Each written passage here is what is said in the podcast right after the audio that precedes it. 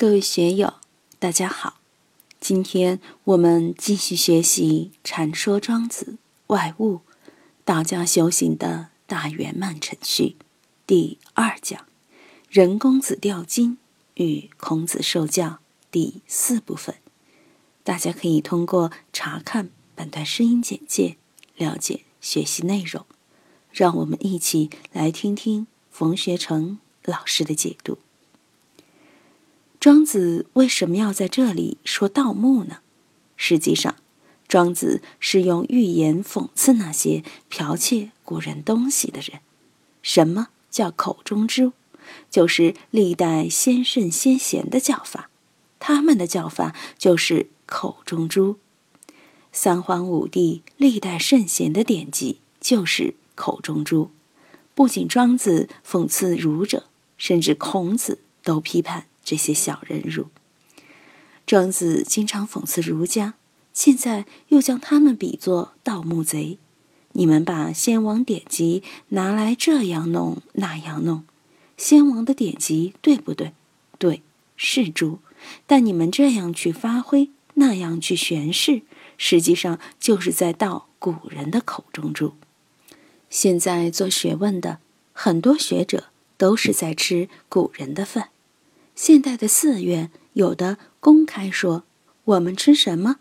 我们吃释迦牟尼佛的饭，吃佛祖的饭，守着佛祖的遗产吃法。”很多搞历史研究的，这样那样研究古文化、古文字的人，也是如盗墓者一样吃古人饭，自己没有创造力，没有新的发挥，没有对中华民族文化做出真正的贡献。都是在吃古人，中国这么两百多年来都是在吃古人，没有质的突破，所以落后于西方。庄子的这个批评也不无道理。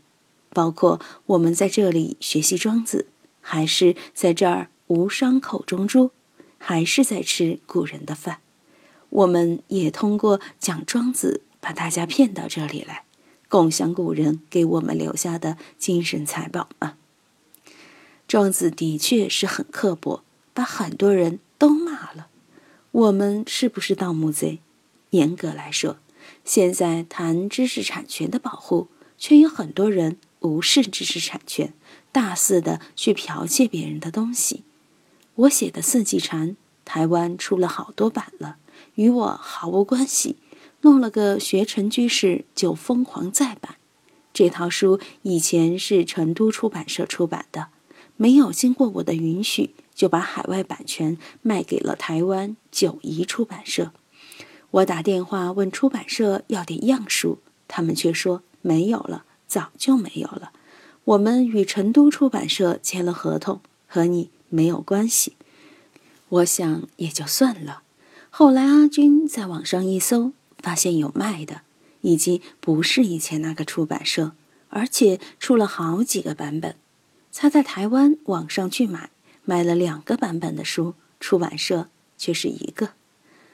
我的《明月藏录》千手禅师品析，有的人在悄悄引用，但从来不标明出处。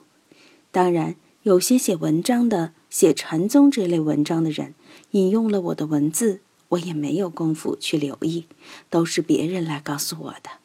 以前别人来说谁引用了我的东西，我都说管他的，大道无私，别人能用也是好事。一句话，大道无私，只要不违反法律，就欢迎翻译。下面就是老来子和孔夫子的故事了。老来子是否就是老子，我们也说不清楚。老子是老子，老来子是老来子，老丹是老丹，司马迁都没有分辨清楚。在庄子里面，同时出现了老子、老丹、老来子，是同一个人吗？是三个人吗？不管他了，总之是道家的大佬，可以直接教训孔子。那个时候能够教训孔子的，好像除了老子，也没有其他的人了。老来子执弟子初心，与壮尼。老来子先生不知道住在乡下还是在城镇。古人以前带徒弟，师徒基本上都住在一个院子里。孔夫子弟子三千人，贤人七十二，他的院子里面每天起码有十几位学生常住在那里，跟着一块儿学习。这里的老来子也是这样。我们讲了根桑楚，根桑楚也是住在老子的屋子里，经常干一些杂活。老来子有个弟子出去打柴，在路上遇见了孔夫子。凡以告曰：“有人于彼，修上而促下，莫履而后耳。视若银似海，不知其谁是之子。”老来子的徒弟外出打柴，遇见了孔子，回来后就对老来子说。我在路上看见有一个人，上身修长，下身短。古代身长腿短是异象，为什么现在说孔子两手过膝？凭什么两手过膝？肯定下身短，这个是异象。现在西方的标准不一样了，腿要长，身要短。腿长身短在古代相法里面是专指妓女的。歌妓才讲究这种身材，古代的富贵人家是不愿意娶这样的女子做太太的。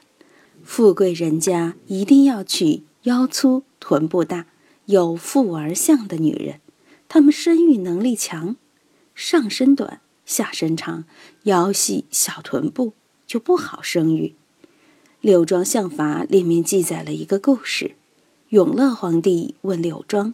为何宫中妇人多不产子？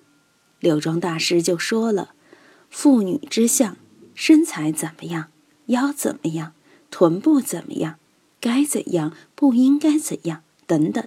关键就是怎么是生儿子的相，怎么是有利于生育的相。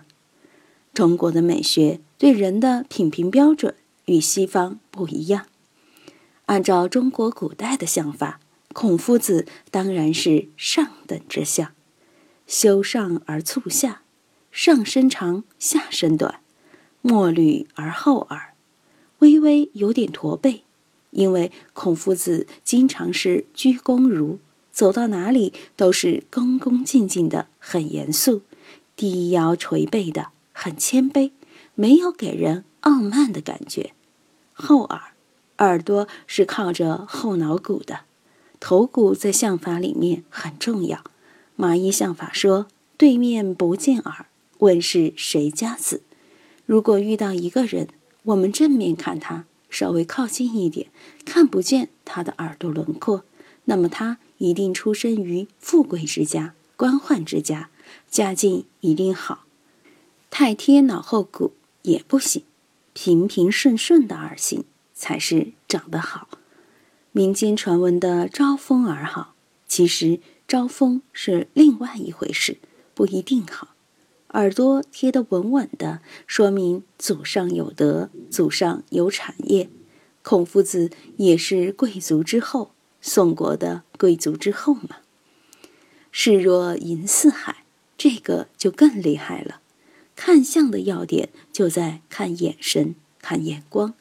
有些人的眼神就是贪嗔痴慢，可以看见他的卑微，他的高傲，有文化没文化，看得见他是雅是俗，有地位没地位，贫贱富贵都可以在一个人的眼神中辨别出来，能够看见眼光里面银似海，没有什么杂念，有包容四海的气象，多了不起！你看。当年毛泽东在天安门城楼上向游行队伍招手示意的时候，眼神就有银四海的感觉。如果一个人的眼神里面很小气、很卑微、很可怜，一脸的是非，一脸的不屑，眼神随时在嘲笑别人，随时在掂量别人，这样的人就很麻烦。孔夫子说：“君子坦荡荡。”眼神里面也要坦荡荡，坦荡荡的眼神和有若干机关的眼神是两回事。老来子的徒弟很不错，能够看出孔夫子的这么一种神采，视若银似海，还是把圣人的气象看出来了。不知其谁是之子，不知道他是什么来头啊！今天就读到这里，欢迎大家在评论中分享所思所得。我是万万，我在成都龙江书院为您读书。